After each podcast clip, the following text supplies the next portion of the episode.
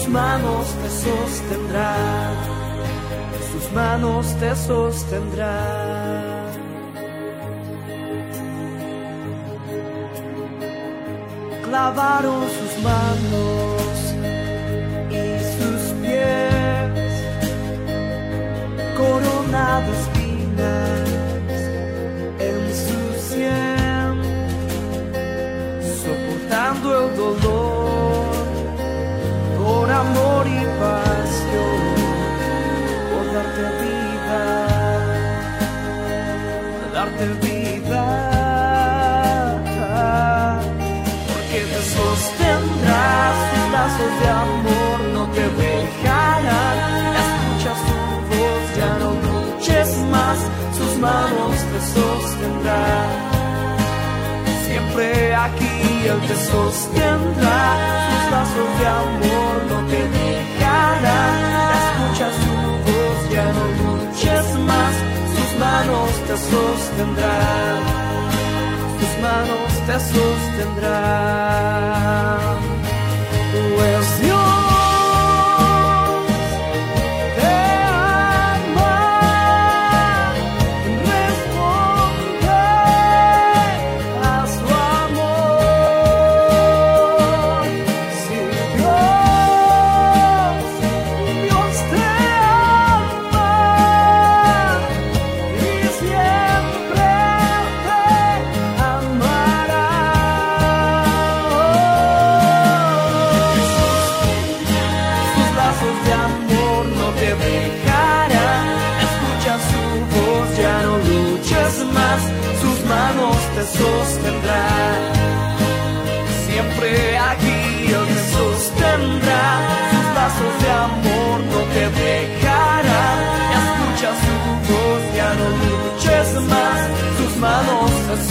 Sostendrán, sus manos te sostendrán.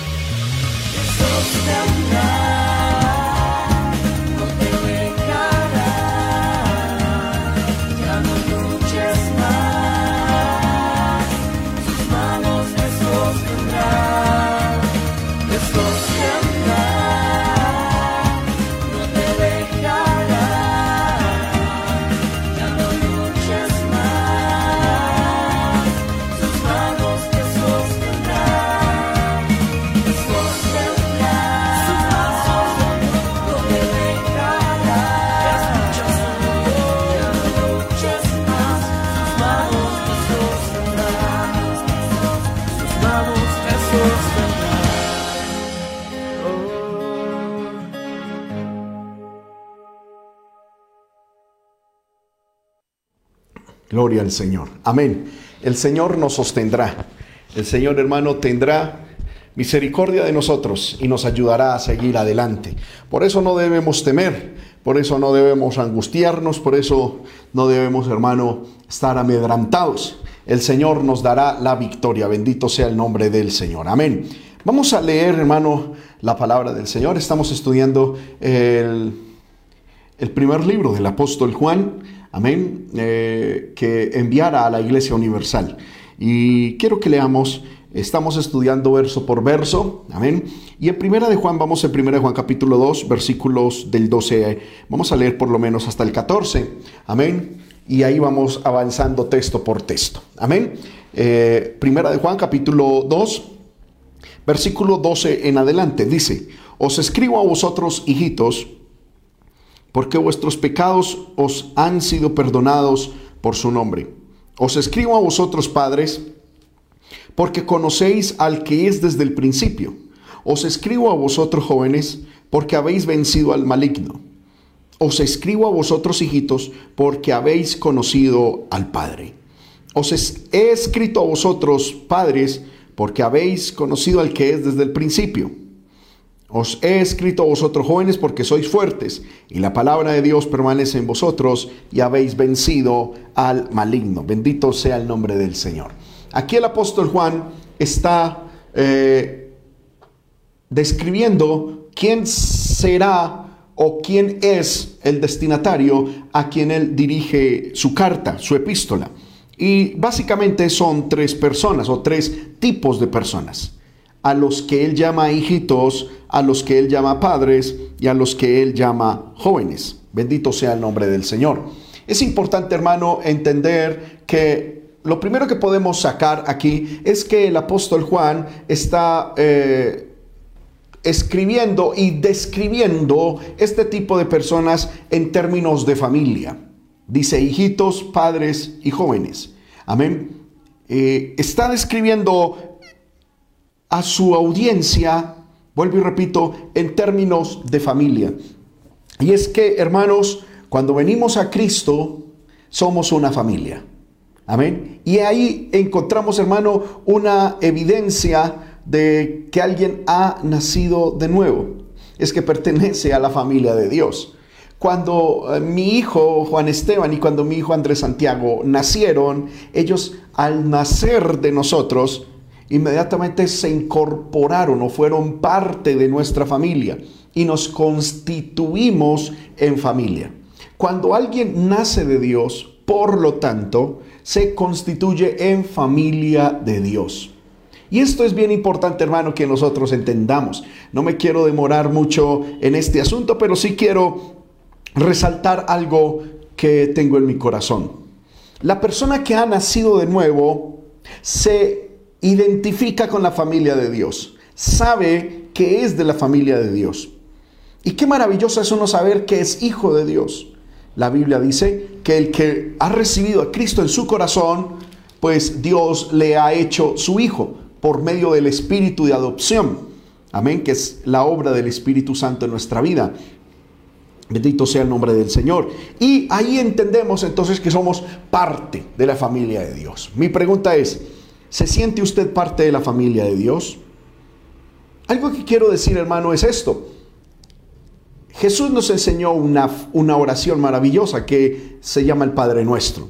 Siempre me ha gustado, hermano, pensar en esa oración ah, como una oración que debe ser un modelo, amén, en nuestra vida. Y la Biblia habla que Jesús oró diciendo Padre Nuestro. Me llama la atención esto, que Jesús no dijo Padre mío, sino Padre nuestro. Si yo digo, este computador es mío, es porque el computador solo me pertenece. Es porque yo soy el único propietario de este aparato, de este dispositivo. Pero si yo digo, este computador es nuestro, es porque esta laptop me pertenece y conjuntamente también le pertenece a otra persona. Esto nos habla de una pertenencia comunitaria de varias personas. Cuando Jesús nos dijo que debemos orar Padre nuestro, está diciendo de que, primero, Dios es mi Padre, pero yo no debo pensar en términos de la paternidad de Dios de una manera exclusiva, como si Dios fuera mío, mío, mío.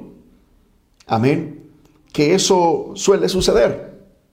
Amén. Eh, mi hijo Andrés Santiago tiene dos años y muchas veces se ha enfrentado en acaloradas discusiones con mi hijo Juan Esteban, que tiene cuatro años. Eh, ¿Por qué? Porque mi hijo de dos años, Santiago, dice, mi papá es mío. Y entonces Juan Esteban, que tiene cuatro años, pues no se va a dejar quitar su papá. Y empieza a decir, no, él es mío y el otro empieza a gritar más fuerte, no, mi papá es mío, y el otro pues hace valer eh, su edad y dice, yo tengo cuatro años y mi papá es mío, y el otro dice, pero es que es mi papá es mío, y empiezan a pelear. Cuando yo veo tal eh, tremenda pelea, pues voy, los abrazo a los dos y les digo, mira, Santiago, yo soy tuyo y Juan Esteban, yo soy tu papá. Pero también le digo, pero no soy solo tuyo, Juan Esteban, tampoco soy tuyo, Santiago, soy el papá de ambos. ¿Verdad? Si bien soy el papá de cada uno en particular, ellos tienen que entender de que soy el papá de ambos. Porque esa cuestión de decir Dios es mi padre es como querer decir cierta exclusividad, como si yo fuera el único hijo. Entiendo la intención de cercanía, de comunión. Pero me llama la atención algo, hermano, y si no me falla la memoria, hace mucho tiempo yo hice esa, esa, ese estudio en las Sagradas Escrituras porque me inquietaba eso. En ninguna parte yo encuentro en las Escrituras que alguien le haya dicho a Dios, mi Padre, a menos de que haya sido el Señor Jesucristo. Siempre, por ejemplo, el apóstol Pablo habla diciendo, gracias sean a Dios nuestro Padre. Nuestro Padre, nuestro Padre. Y siempre que se habla de Dios en términos de Padre, se habla en, con, la palabra nuestro. Está unida a ese, a, ese término nuestro. Yo en, en la Biblia encuentro, por ejemplo, que se habla de mi Dios, mi pastor, pero cuando habla de padre, en ninguna parte se dice mi padre de manera personal, especialmente en el Nuevo Testamento, sino que habla de nuestro padre, nuestro padre. Es importante, hermano, que nosotros entendamos eso. Es que somos una familia. Sí, Dios es mi padre, porque Él me creó. Pero a la hora de yo referirme a Él, Dios quiere que entendamos que somos una familia y que debemos decir nuestro Padre. Nuestro Padre, nuestro Padre. ¿Y esto por qué? Porque Dios quiere que entendamos este concepto de familia espiritual, donde Él es nuestro Padre y nosotros por adopción, por espíritu de adopción, somos sus hijos. ¿Por qué hago énfasis en el espíritu de adopción? Porque primero es bíblico. La Biblia dice que fuimos, eh, somos eh, constituidos hijos de Dios por el espíritu de adopción. Porque hijo, hijo en esencia, hijo real, el Padre solo tiene uno, que es Cristo. Todos nosotros somos hijos por adopción. Y es bueno entender de que Dios es nuestro Padre y que como Padre Él está dispuesto a ayudarnos, pero tenemos que entender que somos hijos por adopción. Hermano, y esto, eh, eh, esto nos va a llevar a tener una actitud de respeto, de reverencia, también delante de Dios. Porque vuelvo y repito, sí somos hijos, pero por espíritu de adopción. No quiero aquí eh, llegar a ser una discriminación, pero, hermanos míos, no es lo mismo el trato de un hijo biológico natural al, al trato de un hijo adoptado. Amén. nosotros como hijos de Dios, por espíritu de adopción, tenemos que llegar con reverencia y respeto delante de nuestro Padre, entendiendo de que somos hijos por su pura gracia, por su pura misericordia. Esto me lleva a mí, de manera personal, hermano, a tener una posición de respeto delante del Señor. Hay gente que dice, ay, a Dios hay que tenerle confianza. Y dice, eh, Chuchito, papacito, el de arriba, el jefe, eh, eh, el, el, mero man, bueno, no sé, tantas cosas que, que le dicen, intentando mostrar como que tienen una familiaridad y una cercanía y una comunión muy íntima con el Señor. Pero yo le quiero decir, la comunión íntima con el Señor no se, no, no se evidencia de esa manera. La comunión íntima de Jehová es con los que le temen. La palabra del Señor dice, usted quiere tener intimidad con Dios, tiene, quiere tener una amistad profunda con Dios, tema su nombre, respete su palabra, obedezca su palabra y la comunión íntima de Jehová va a estar con usted. Amén. Mm, yo prefiero, prefiero vivir y enseñar que al acercarnos a Dios debemos hacerlo con mucho respeto y no con aquella actitud eh, eh, flexible que puede rayar hasta en lo irrespetuoso. Yo a veces veo gente, hermano, que, que confunde adoración con romanticismo espiritual y se ponen ahí y se abrazan ellos mismos y, tú eres mi padre y, yo veo hermano algo y es que la adoración hoy en día se está convirtiendo en, un romanticismo espiritual donde, donde estamos proclamando es todo lo que Dios debe hacernos, debe darnos, debe complacernos y todo lo que recibimos de Dios. Y se ha, se, ha eh, perdido esa adoración respetuosa, teológica, bíblica. Amén. Hoy en día las personas, hermano, eh, ayer yo estaba escuchando una canción, no, no, quiero criticar con nombres, pero eh, era una canción que lo único que decía era, tú me abrazas, tú me sostienes, tú me edificas, tú me proteges, tú me bendices. Y wow, yo decía, esto está raro. Es como que, por ejemplo, yo le llevara una serenata a mi esposa. Que yo le dijera, amor, te voy a llevar una serenata de cumpleaños. Y, empezar a cantarle. Tú me cocinas, tú me lavas, tú me planchas, eh, eh, tú, me acompañas, tú me escuchas. ¿qué, ¿Qué serenata es esa? ¿Qué, qué, qué es ese cántico tan terrible? Eso no es serenata. Eso no es un cántico para ella.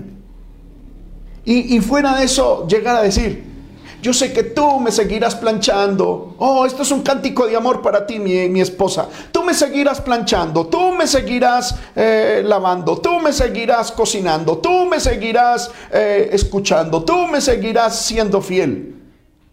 ¿Eso es adoración? Eso no es adoración. Eso no es alabanza. Y literalmente hemos llegado al punto de que esto de que somos ovejitas lo hemos, lo hemos literalizado a tal sentido de que la oración y la alabanza es simplemente un clamor de ovejas. Y, llegamos, decimos, vamos a adorar al Señor, levanta tus manos. Y algunos lo levantan, otros se abrazan, hay una posición ahí toda, toda sospechosa. Voy a adorar al Señor. Y lo único que hacemos es, Señor, úngeme, Señor, tócame, Señor, bendíceme, Señor, sáname. Y no, hermanos míos, yo sé que Dios es nuestro Padre, pero somos sus hijos por adopción. Y tenemos que tener claro eso. Adopción, adopción. Bendito sea el nombre del Señor. A Dios se le debe respetar, a Dios se le debe honrar. Al Señor, dice la Biblia, sea Dios vuestro miedo y vuestro temor y vuestro temblor. El Señor, hermano, es digno de la gloria, de la honra, de la alabanza, de la adoración, pero también es necesario, hermano, que nosotros le tengamos respeto. Yo a Dios personalmente se lo digo, yo a Dios soy capaz de reclamarle algo. Ayer escuchaba, hermano, otra alabanza, donde el director, el que estaba ministrando, le decía, Señor, acuérdate, y le hacía así, acuérdate de tus promesas, como, si Dios fuese malo, como si Dios fuese olvidadizo. No, eh, como yo llegar a mi esposa, amor, te voy a dar una serenata. Acuérdate de lo que me prometiste, acuérdate de lo que me ibas a dar, acuérdate. ¿Qué, serenata es esa? Bendito sea el nombre del Señor, que Dios nos ayude. Somos hijos, somos la familia de Dios y Dios es nuestro Padre. Otra cuestión, hermano, que quiero enseñar con respecto a esto es que Dios es nuestro Padre y Dios dentro de sus hijos no tiene preferidos. Dios no tiene preferidos, pero sí hay íntimos. Íntimos. Hay hijos íntimos, más íntimos unos que otros. Y lo que determina la intimidad con el Padre es la búsqueda que tenga ese hijo de Dios. Y eso lo miramos, hermano, en todas las familias. Yo pienso que uno como padre no tiene ningún hijo preferido por encima de otro, pero que hay hijos íntimos. Sí hay hijos íntimos. Hijos íntimos en los cuales uno puede depositar cierta confianza, de tener cierto grado de amistad, depositar ciertos secretos, ¿verdad? ¿Por qué? Por, por la cercanía con uno como padre, porque comparten la misma visión, porque, bueno, por muchas cuestiones, hay hijos íntimos, no preferidos, pero sí íntimos. Bendito sea el nombre de Cristo. Y es importante, hermano, que nosotros entendamos, porque hay gente que dice, ay, sí, yo, yo sé que Dios, eh, eh, eh, yo soy su hijo, pero, pero Dios tiene gente preferida, Dios tiene gente por allá, tiene sus preferidos, el pastor es el preferido. No, no hay preferidos, pero sí hay íntimos. Y yo le invito a usted, hermano, a que se vuelva un hijo íntimo del Señor, que esté en el círculo de la intimidad. ¿Cómo? Buscando el rostro del Señor. Alabamos el poderoso nombre de nuestro Señor Jesucristo. Amén. Entonces, el apóstol está hablando, hermano, eh, está escribiendo esta carta a, a la familia en el Señor. Y dice, hijitos, padres, jóvenes, bendito sea el Señor. Otra cuestión, hermanos, que quiero compartir con ustedes es que el apóstol Juan, por ejemplo, en el versículo 12, dice, os escribo. En el versículo 13, os escribo. En el versículo 12, la segunda parte, os escribo. La tercera parte, os escribo. Pero el versículo 14 dice, os he escrito. Amén. Y me llama la atención esto que es lo que quiero resaltar también con cada uno de ustedes. Bendito sea el nombre del Señor. Son los tiempos en los cuales el apóstol Juan escribe la conjugación de los verbos para referirse a sus eh, destinatarios. Os escribo, está en presente. Es decir, él le está escribiendo a esos hijos. Le está escribiendo en el presente a esos padres. Le está escribiendo en el presente a esos jóvenes. Porque ya lo ha hecho en el pasado. Versículo 14. Os he escrito a vosotros padres, porque habéis conocido al que es desde el principio. Os he escrito a vosotros jóvenes, porque sois fuertes y la palabra de Dios permanece en vosotros y habéis vencido al maligno. Bendito sea el nombre del Señor. Amén. Qué maravilloso esto, hermano. Aquí encontramos primero un proceso, un proceso de discipulado. Amén. Segundo, encontramos también que el apóstol no discrimina por edad, porque en el pasado le había escrito a los padres y también le había escrito a los jóvenes. Y ahora les escribe a sus hijos, que son todos, pero también le vuelve a escribir en el presente a los padres y le escribe de nuevo a los jóvenes. Seguramente los jóvenes del pasado eran los que hoy eran padres y había nuevos jóvenes. Qué bueno hermano es que haya en la iglesia jóvenes, bendito sea el nombre del Señor. Ahora, a los hijitos les escribe porque sus pecados han sido perdonados por el nombre del Señor. Versículo 12.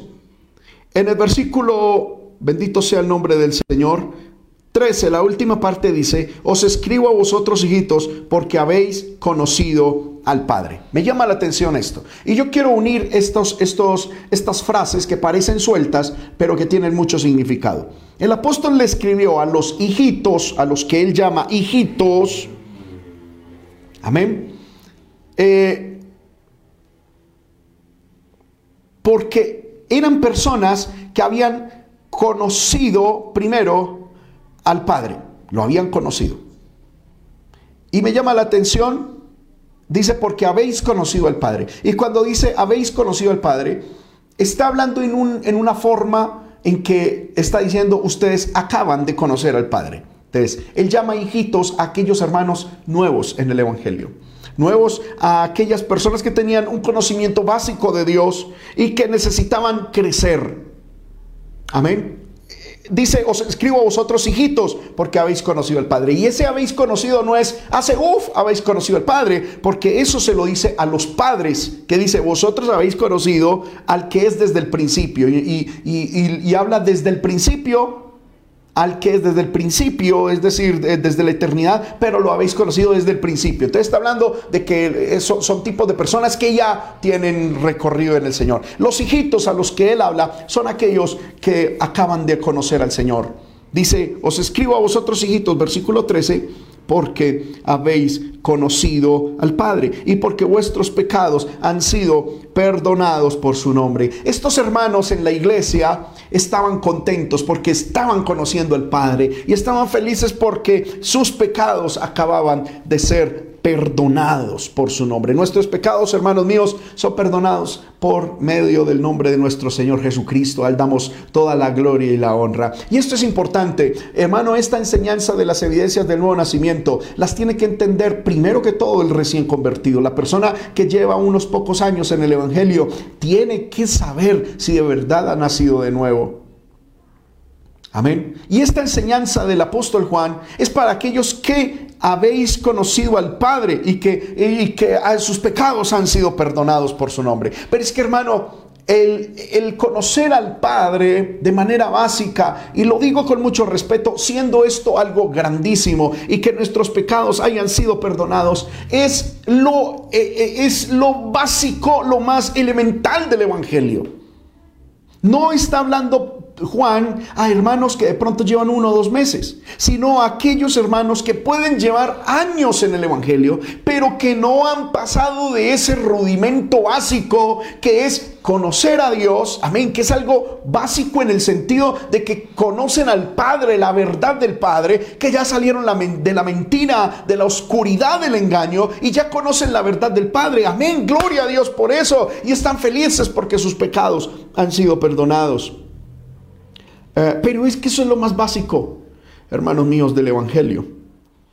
Eh, déjeme mostrarles una cita bíblica que puede complementarles esto. En el libro de Hebreos, el capítulo 6, el versículo 1, si leemos Hebreos capítulo 5, versículo, eh, vamos a leer desde el 11, amén. Vamos a estudiar la palabra y a dejarle un buen tiempo para que la palabra del Señor nos hable. Hebreos capítulo 5, versículo 11. Dice, acerca de esto, tenemos mucho que decir porque hay mucho que decir de esto y es difícil de explicar. No porque el contenido del no porque el contenido del mensaje sea difícil, sino porque hay personas que se han hecho tardos para oír porque debiendo ser ya maestros algunos, después de tanto tiempo, tenéis necesidad de que se os vuelva a enseñar cuáles son los primeros qué? Rudimentos. Rudimentos de las palabras de Dios. Y habéis llegado a ser tales que tenéis necesidad de leche y no de alimento sólido. Y todo aquel que participa de la leche es que inexperto en la palabra de justicia, porque es niño. Pero el alimento sólido es para los que han alcanzado madurez, para los que por el uso tienen los sentidos ejercitados en el discernimiento del bien y del mal. Por tanto, dice el apóstol, dejando ya los rudimentos de la doctrina de Cristo, vamos adelante a la perfección, no echando otra vez el fundamento de arrepentimiento de obras muertas, de la fe en Dios, de la doctrina de bautismos, de la imposición de manos, de la resurrección de los muertos y del juicio eterno. Amén. Mire, el apóstol está hablando que él, quiere, él quisiera hablar muchas cosas, pero se le tornaba difícil. No por tanto porque fuera difícil explicarlo, sino porque la gente se estaba tornando tarda para oír. ¿Y por qué se estaba volviendo difícil para oír? Porque debiendo ya ser muchos, ya maestros de la palabra, esos hermanos, después de tanto tiempo, tienen que venir de nuevo a tomar lechecita espiritual y que se les vuelva a enseñar cuáles son los rudimentos de la doctrina de Cristo y cuáles son las primeras palabras de Dios y cuál es el ABC del Evangelio. ¿Verdad? Y estas personas, hermano, en vez de crecer en el Señor y en el servicio del Señor, se han vuelto niños. Y cuando se les da alimento sólido, resulta que no lo pueden ni siquiera recibir, mucho menos masticar, hablo espiritualmente, tragar y mucho menos digerir. ¿Por qué? Porque se atragantan. Amén. Se atragantan, les hace daño. Es como que a un niño de dos, tres meses le vamos a dar por ahí una comida bien pesada. Para los hermanos que nos ven en Medellín es como si le diéramos una bandeja paisa. O para los de aquí eh, de, la sabana cundiboyacense si le diéramos un ajiaco de cuchuco de, hueso de cerdo. Poder de Dios, está haciendo como hambre. Aleluya. Matamos al niño. Le podemos hacer un daño irreparable. ¿Verdad? Porque es niño y no está acostumbrado a eso. Y hay gente que lleva mucho tiempo en el Evangelio y como no se han preparado a sí mismos, no se han dispuesto a crecer en el Señor, ellos tienen es que volver, uno tiene que volver a enseñarle las primeras eh, eh, lecciones de la doctrina, de ser que Cristo murió por nuestros pecados, que el Señor está con nosotros. Hermano, no se descarríe porque mire, el Señor está contigo. Hermano, no pierda la fe porque y poder en el Señor. Y el apóstol que le escribe a los hebreos dice, hermanos míos, ya está bueno de eso, ya está bueno de que seamos niños. El alimento sólido es para los que han alcanzado madurez. ¿Y, quién ¿Y cómo sabe una persona que ha alcanzado madurez? Porque se le puede hablar con alimento sólido. Es decir, con profundidad de la palabra. Hermanos míos, yo me pongo a mirar esto. A mí hay veces la gente me dice, hermano, a mí me gusta es que me hablen duro. Pero cuando dicen que hablen duro es que hablen en contra del pecado. Amén. Y sí, es maravilloso cuando se habla en contra del pecado. Pero hermano, eso del pecado en nosotros ya debió haber pasado. No que seamos santos ni que lo hayamos alcanzado todo, ni que estemos en la perfección. Porque sabemos de que estamos en esta carne y que fallamos.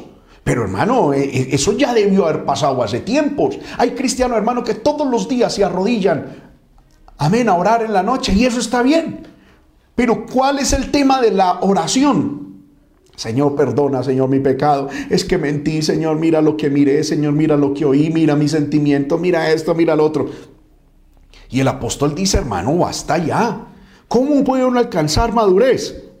Dice, ejercitando los sentidos en el discernimiento del bien y del mal. Hermano, es tremendo. Como un día, hermano, alguien llegó, una persona que yo sé, en ese tiempo llevaba por ahí unos 15 años en el Evangelio tanto tiempo llevaba en el Evangelio y viene y me dice, hermano Juan David, yo puedo ir por allá a una confirmación de un sobrinito mío. ¿Será que, será que peco? Y poder de Dios.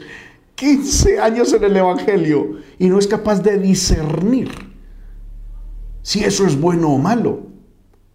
Otros que llegan y dicen, eh, eh, gente que lleva en el Evangelio, hermano, una cantidad de años, hermano, ¿será que me puedo poner la falda aquí? ¿Será que me puedo poner el pantalón? ¿Será que si, me, si solo me pinto aquí, si solo me pinto aquí de transparente? Hermano, ¿será que... Poder en el Señor. ¿Será que eso es... No, hermano. Es, no se ha crecido. Yo no necesito estar llamando a mi pastor. Hermano, ¿será que oro? ¿Será que me escarrío, hermano? ¿Será que, ah, será que... No, no, no, no. Yo lo, lo, digo con confianza en el Señor, por lo que Él ha hecho, por, lo, por la gracia del Señor. Pero hermano, ya uno sabe lo que tiene que hacer. Ya uno sabe lo que es bueno y lo que es malo. Ya uno sabe que los ojos de Dios a uno lo están mirando. Ya uno lo que ya, ya uno sabe Dios de dónde lo sacó, que lo sacó del mismo infierno. Yo no me voy a poner, hermano, ahí con perdóneme la expresión, con bobadas. A ver, ¿será que sí? ¿Será que no? No, el Espíritu Santo mora en uno y, y uno tiene que oír la voz de Dios. Amén. Aleluya. En estos días, hermano, eh, me puse a mirar. Una cuestión ahí, eh, es una producción cinematográfica que hablaba sobre, sobre el manejo del poder en algunos países, especialmente en Estados Unidos, y, cómo, cómo es que se maneja el poder en cuanto a la política y toda esta cuestión hermano, y, cuando estábamos ahí sentados con mi esposa, eh, empezamos a mirar eso. Cuando de un momento a otro yo cogí el control y apagué el televisor. No porque estuviesen dando pornografía, nada, no, no. Pero yo le dije a mi esposa, oye, yo sentí de parte del Señor algo por dentro. Me dice, nosotros que estamos viendo esta bobada. Nosotros sabemos que cómo se maneja el poder en el mundo es con pecado, es con trampa, es con mentira. ¿Qué, me voy a poner yo a ver eso? Yo no, amén. El Espíritu Santo a uno le dice sí, no. Amén. Bendito sea el nombre del Señor. Hay gente que llega y le dice a uno como, como pastor, hermano, ¿será que tal muñequito se lo dejo ver a mi hijo? Y yo a veces le digo, hermano, ¿yo qué vas a ver? Yo no me mantengo viendo todos los muñecos. Pero yo como padre, cuando veo que mi hijo está, está mirando una, un, un, programa, solamente con verlo tres, cuatro minutos, yo le puedo decir, lo puede seguir viendo o no lo puede seguir viendo. En estos días me pasó algo, hermano. Amén. Aún con un programa cristiano que habla de cosas de la Biblia. Se lo ponía a mis hijos para que lo miraran, eran puras historias bíblicas. Pero siempre que lo miraba, yo le decía a mi esposa, hay algo que no me gusta en eso. No me gusta, no me gusta. Pero y me, decía mi esposa, ¿qué es? Yo no sé, no sé, yo no puedo decir qué es. Pero hay algo que por dentro a mí no, no me gusta de ese programita. Hermano, y bueno, amén. De pronto decía yo, también de pronto uno cae en paranoia, en, pero yo lo miraba y no, había algo, no, yo no sabía qué es, pero algo por dentro me decía, no, no, no. Amén, no, no es tan bueno. Hay algo sospechoso.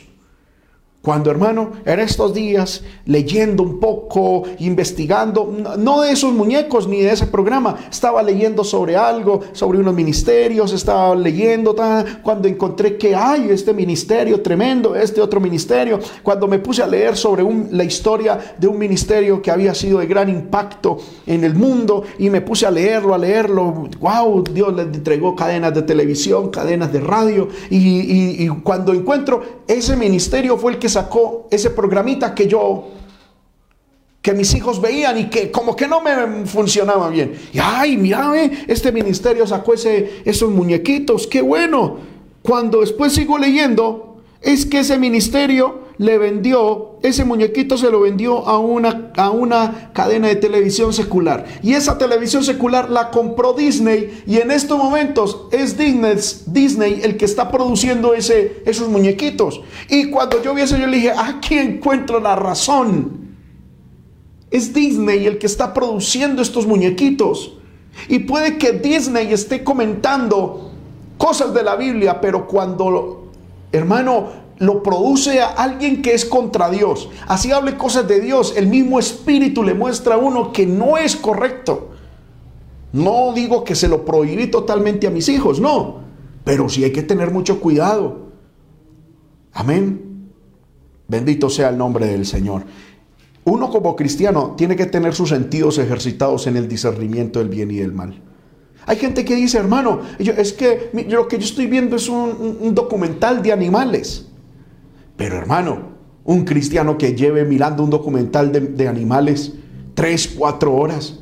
No, hermano, el Espíritu Santo a uno no lo deja. Uno tiene que tener discernimiento. Uno tiene que tener, tiene que saber discernir entre el bien y el mal.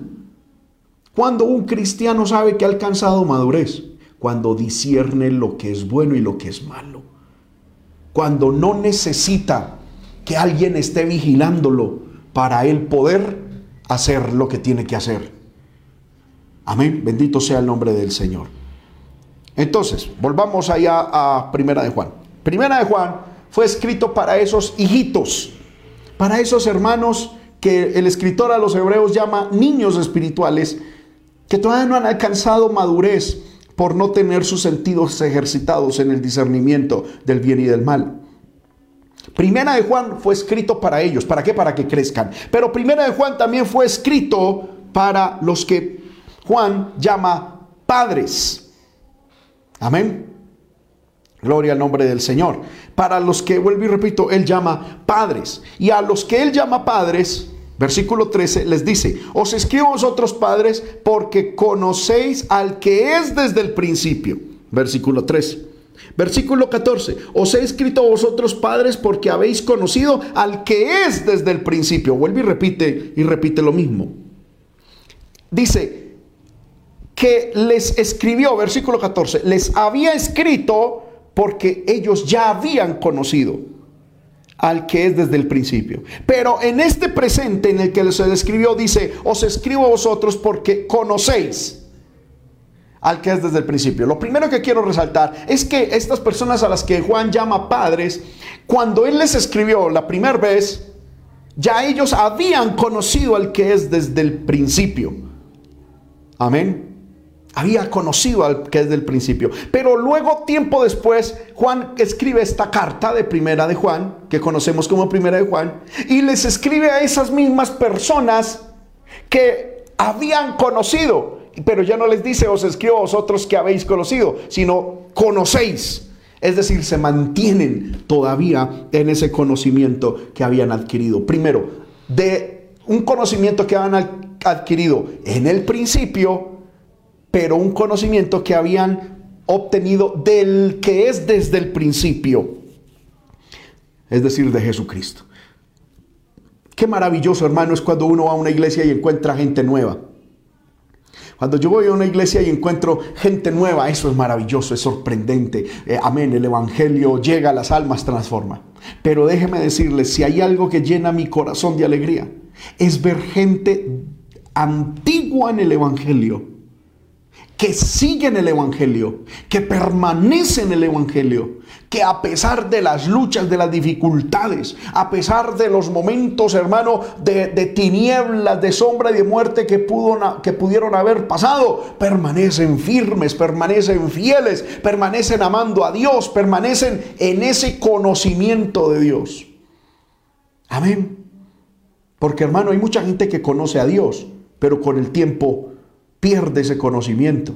No, aquí lo importante es conocer a Dios y permanecer en el tiempo en ese conocimiento. Es permanecer. Lo hermoso del Evangelio es permanecer. Por eso a los hermanos, a las hermanas que me están viendo en estos momentos, que usted lleva 10, 15, 20 años permaneciendo en el Señor, yo lo felicito hermano. Le animo a seguir adelante. Sé que usted ha vivido mil y una cosas. Ha vivido, hermanos, circunstancias. Puedo, hermano, sin necesidad de ser profeta ni hijo de profeta, de entender de que mil batallas usted ha pasado, pero el Señor en todas ellas le ha dado la victoria. Su fe ha permanecido en el Señor, su fe ha estado puesta en Jesús como el autor y consumador de la fe. Siga adelante, siga adelante, hermano, hermana. Aleluya. Siga adelante en el camino del Señor. No suelte eh, el arado, no suelte la espada, siga batallando, reciba fuerzas de parte del Señor y siga para adelante, siga, siga, siga luchando. Aleluya. Ya en estos momentos le quedan menos menos camino por recorrer que cuando comenzó. Amén. Vamos, vamos para adelante. Usted es muy importante en la obra del Señor. Usted es muy importante en esa iglesia. Algunos, eh, eh, algunos pastores llaman a esos cristianos columnas de la iglesia. Amén. Bueno, gloria al Señor.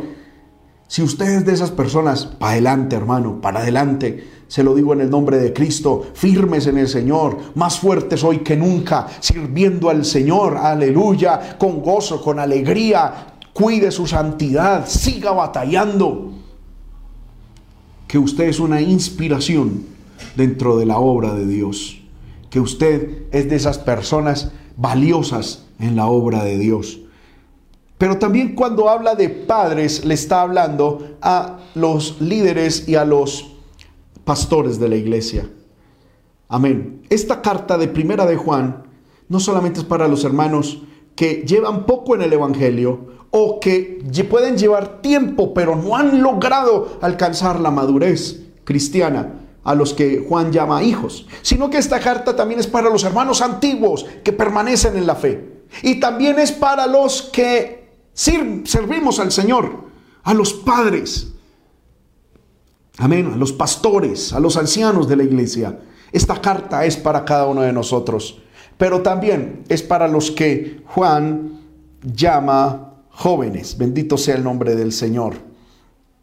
Amén. Jóvenes. Y a los jóvenes, Juan les dice, os escribo a vosotros jóvenes porque habéis vencido al maligno. Pero dice en el versículo 14, os he escrito, es decir, en el pasado les escribí a vosotros jóvenes, porque sois fuertes y la palabra de Dios permanece en vosotros y habéis vencido al maligno. Bendito sea el Señor. Qué maravilloso esto. Juan dice que en una primera ocasión les había escrito a esos jóvenes. Y esos jóvenes eran fuertes. Bendito sea el nombre del Señor. Eran jóvenes fuertes. Eran jóvenes que habían sido, hermano, enérgicos. Amén. Es la palabra griega isjuros, que significa enérgico, vigoroso, fuerte. Bendito sea el nombre del Señor. Que tenían una, una disposición para el trabajo, que eran animosos para servir al Señor. Son fuertes. Amén. No solamente se está refiriendo en cuanto a, bendito sea el nombre del Señor, en cuanto a edad, sino en cuanto a disposición. Eran intensos, fuertes, amén, poderosos en el servicio. Segundo, la palabra de Dios permanece en vosotros. Esto es maravilloso cuando uno ve personas, especialmente jóvenes, en quienes la palabra de Dios permanece. Amén. En quienes la palabra de Dios permanece. Y esto es algo tremendo, porque no solamente es que la palabra de Dios permanezca, porque si la palabra de Dios permanece en nosotros, según la misma teología juanina, en Juan, el capítulo 15, dice que si la palabra permanece en nosotros, estaremos dando el fruto del Espíritu Santo. Es decir, Juan está hablando a unas personas a las que él llama jóvenes, que puede que sean personas que por un rango de edad están ahí, pero más que por un rango de edad eran personas que por una aptitud y una actitud hacia lo espiritual encajaban dentro de estas descripciones. Primero eran fuertes, vigorosos, enérgicos. Amén, poderosos, aleluya, intensos, eh, eran activos. Amén. Bendito sea el nombre del Señor. Segundo, la palabra de Dios permanecía en ellos y por lo tanto el fruto del Espíritu Santo se manifestaba en sus vidas. Eso lo encontramos allá en, el Evangelio según San Juan, el capítulo 15. Bendito sea el nombre del Señor. Amén. Bendito sea el nombre de Cristo. Amén. Dice el versículo 7. Si permanecéis en mí y mis palabras permanecen en vosotros, pedid todo lo que queréis y os será hecho. Y, y ese permanecer en mí y mis palabras permanecen en vosotros es lo que hace que la persona produzca fruto. El versículo 4. Permaneced en mí y yo en vosotros. Como el pámpano no puede llevar fruto por sí mismo y no permanece, si no permanece en la vid, así tampoco vosotros si no permanecéis en mí. Bendito sea el nombre del Señor. La única manera para uno poder dar fruto espiritual es permaneciendo en Cristo y en su palabra. Ahora, estos jóvenes, estas personas, permanecían en la palabra. La palabra estaba activa en ellos. Y esa palabra producía fruto. Y cuando hablo de fruto no es almas, no es diezmos, no es horas de oración. Todo eso es maravilloso. No es abrir iglesias, no es construir templos, no es sacar CDs, no es aparecer en canales de televisión. E, e, eso es maravilloso. El fruto del Espíritu Santo, como lo estudiamos en, otra, en otro momento, el fruto del Espíritu Santo es amor, gozo, paz, paciencia, benignidad, bondad, fe, mansedumbre, templanza. Cualquiera puede disponerse a construir un templo, pero no en cualquiera. El fruto completo del Espíritu Santo se manifiesta solo en aquel en aquella persona que ha permanecido en la palabra y la palabra en él. Para poder producir el fruto del Espíritu Santo, tenemos que hacer lo que dice eh, Salmo capítulo 1, donde dice que eh, entre la comparación del hombre bueno y el hombre malo, no así los, los buenos, dice la Biblia, que son como árboles, árbol plantado junto a corrientes de agua, que da su fruto a su tiempo y su hoja no cae, y todo lo que hace prosperará. Pero ¿cuál es la clave? El versículo anterior en Salmo capítulo 1, verso 3 dice, en la ley de Jehová está su delicia y en ella medita de día y de noche. Hermano, cuando la delicia de nosotros está en la palabra, cuando la delicia de nosotros está en meditar en la palabra de Dios, esa palabra va a producir en nosotros fruto a su tiempo. Seremos como aquel árbol que está plantado junto a lugares de corrientes de aguas. Da fruto a su tiempo, su hoja no cae y todo lo que hace prospera. Bendito sea el nombre del Señor. Qué bonito es ver una juventud, hermano, en quien la palabra permanece. Qué bonito es ver una iglesia en quien la, en quien la palabra permanece. Que a pesar, hermano, de las, de, las tormentas, que a pesar del frío, del calor, de la noche, del sol, de lo que venga, hermano, esa iglesia, ese cristiano se mantiene dando fruto. Porque el buen árbol da buen fruto independientemente de las circunstancias externas. Un buen árbol puede, hermano, ser de frío, puede ser frío, puede ser calor y da buen fruto. Un buen árbol puede ser de noche o de día y da fruto. Puede estar acompañado o puede estar solo y da fruto.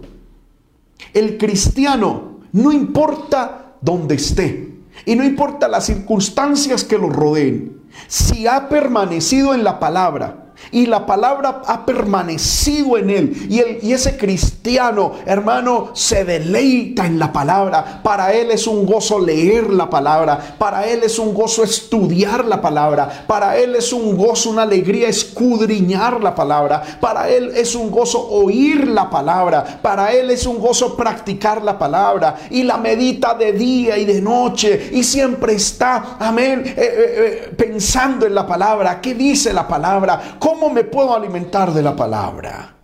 Ese cristiano permanece en la palabra y la palabra permanece en él. Y ese cristiano produce fruto y nunca será desgajado, nunca será arrancado. Cuando yo veo que un cristiano se descarría, lo primero que le pregunto es, ¿cómo estaba tu nivel de oración y cómo estaba tu nivel con la palabra, tu relación con la palabra. Mire hermano, no soy profeta ni hijo de profeta, pero yo he visto y lo tengo claro. Cuando yo veo una persona que es desganada para oír y estudiar la palabra, yo puedo decir, ese es un cristiano o muy, muy niño espiritual a quien Satanás dice, ¿para qué lo ataco? Ahí está bien. O es un cristiano que ante el primer ataque cae. Eso yo lo tengo claro. Yo veo personas, hermano, que en la predicación, cuando estamos en la predicación, se distraen, miran el celular, hacen dibujitos. Eh, están pensando, se duermen, eh, se levantan, como un día vi, hermano, a, una mujer que estaba, yo estaba predicando y, tenía un bebé ahí en, sus brazos. Y el bebé estaba tranquilito. Y a esta mujer de la nada le dio por moverlo y hasta como que le pellizcó para que el niño llorara, para ella tener una razón para salirse. Estaba como que aburrida y sentada. Yo dije, esa mujer no le gusta oír la palabra. A esa mujer no le gusta crecer en la palabra. Esa mujer se descarría. Dicho y hecho. Al poquito tiempo abandonó la iglesia. Según ella, los malos somos nosotros. Pero según la palabra, es que ella se desligó de la palabra. Porque el que se desliga de la palabra y de Cristo no da fruto. Y cuando no damos fruto, dice la Biblia, será cortado y echado al fuego. Hermanos míos, cuidemos nuestra posición frente a la palabra. Ahora que no estamos en culto, que no estamos yendo de manera presencial a la iglesia, hermano, aliméntese de la palabra.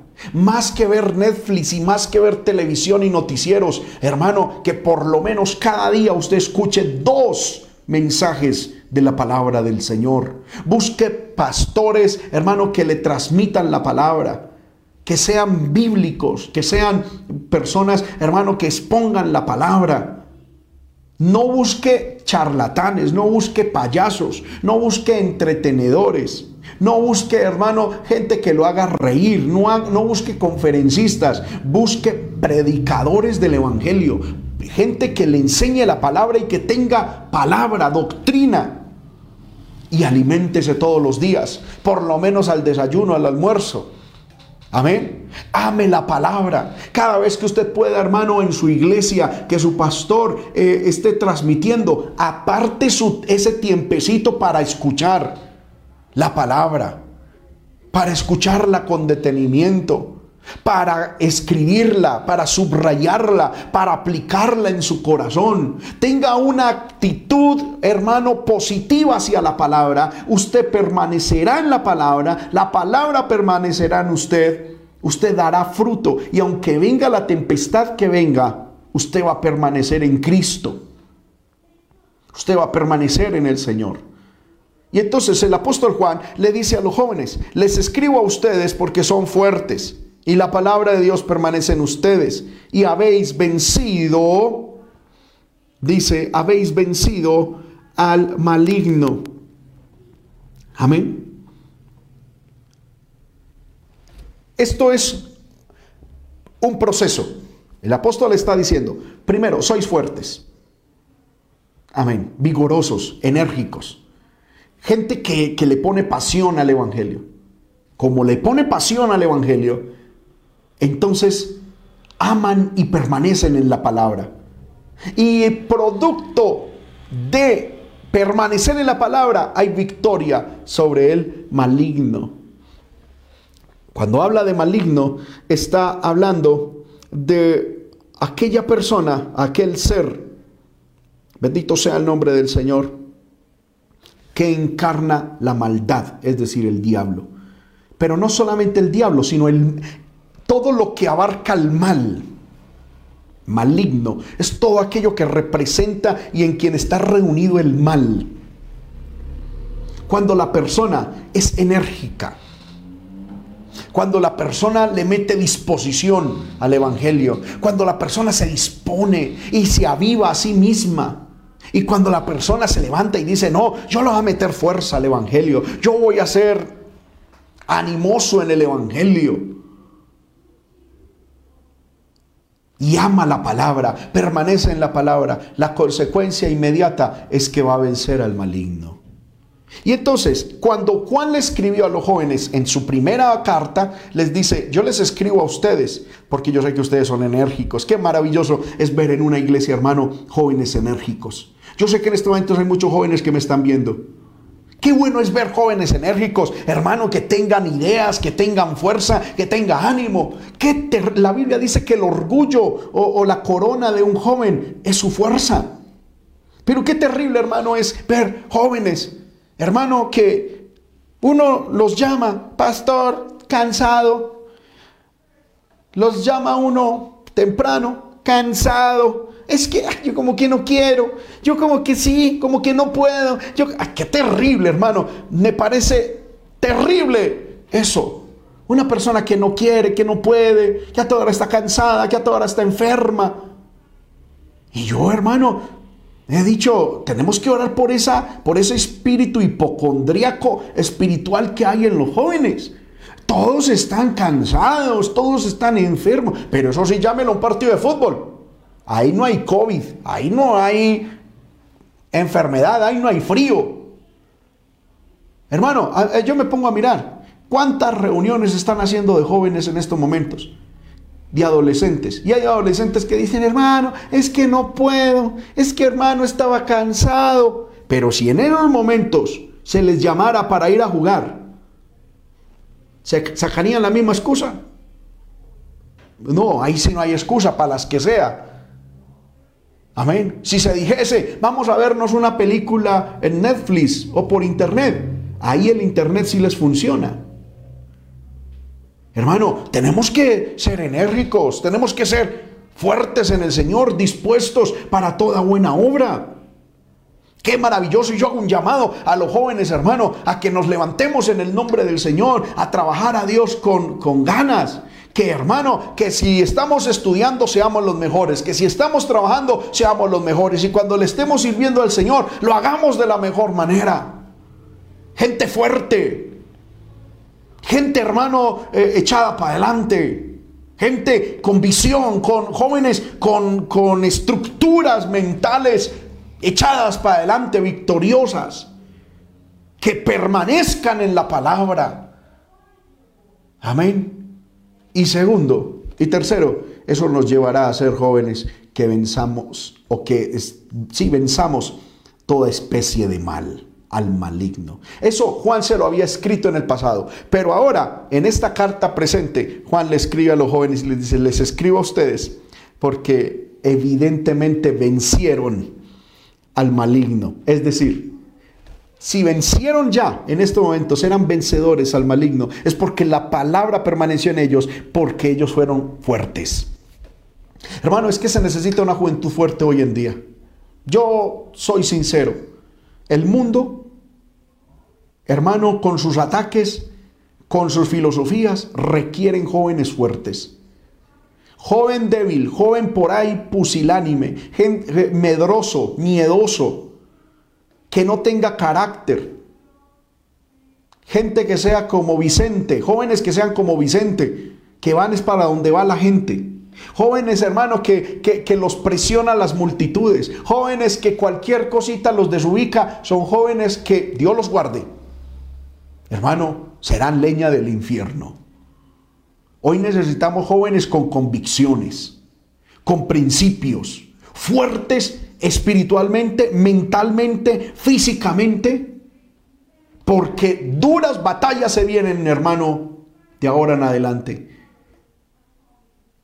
La vida no va a ser igual y se necesita gente fuerte, con convicciones que permanezcan en la palabra, que permanezcan en el Señor, que permanezcan en sus principios porque vuelvo y repito, hermano, no soy profeta ni hijo de profeta, pero uno lo ve por la palabra y cuando ve los sucesos del mundo. Gobiernos literalmente opuestos a Dios y a la palabra, gobiernos humanistas, secularistas, gobiernos contrarios al diseño de Dios, gobiernos socialistas, comunistas, hermano, están rodeando y se van a posesionar en nuestros países. ¿Qué vamos a hacer? Nos vamos a dejar llevar por la corriente. Nos vamos a dejar llevar por, por las presiones de las masas. Vamos a caer en lo mismo de todo mundo. O vamos a permanecer firmes en nuestros principios. Vamos a permanecer firmes en nuestras convicciones. Firmes en la palabra. Y eso nos va a hacer vencedores. Y Juan le escribe a esos jóvenes vencedores. Es decir, son vencedores. Vuelvo y repito porque ya habían vencido, en el, presente ya eran vencedores del maligno. Y eso fue consecuencia de que habían permanecido en la palabra. Y habían permanecido en la palabra porque eran fuertes. Que Dios nos ayude.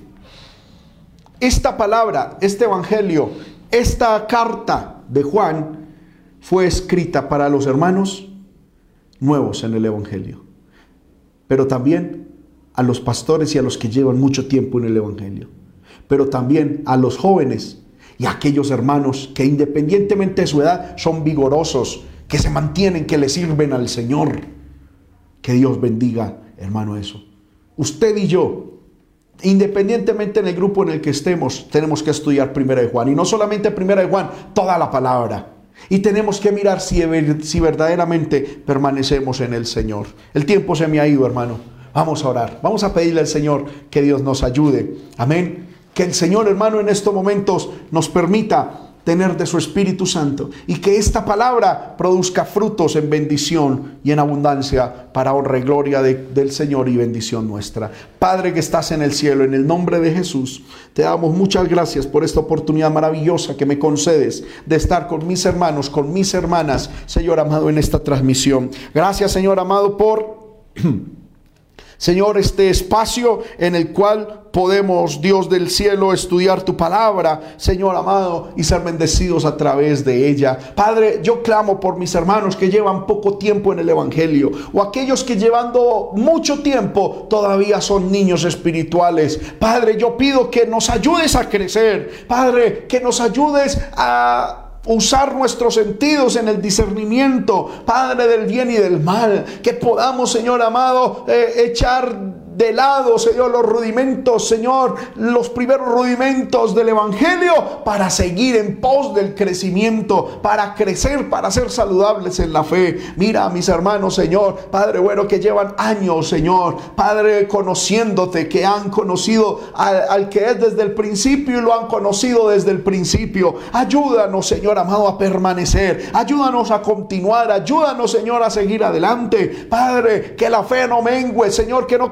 los principios, que no cambiemos la doctrina, que no cambiemos lo que tú nos has enseñado, Señor. Padre, presento también, Padre, a los jóvenes, este grupo de hermanos, Señor, que por su edad, Señor, y otros, Padre, que pronto no por la edad, pero por su aptitud, son fuertes, que la palabra permanece en ellos, Señor, y que son victoriosos, vencedores frente al maligno. Yo pido, Señor amado, que nos ayudes, Señor amado, que podamos todos los días, Señor, atesorar tu palabra, Señor, que esta palabra palabra nos ayude, Señor, y nos levante y que podamos seguir adelante en victoria como es tu deseo, como es tu voluntad. Poderoso Dios, glorifícate en nosotros. Poderoso Dios, manifiéstate y ayúdanos, Señor, a permanecer en la fe. Ayuda mis hermanos, ayuda mis hermanas. Te lo pido en el nombre de Jesús y te doy gracias.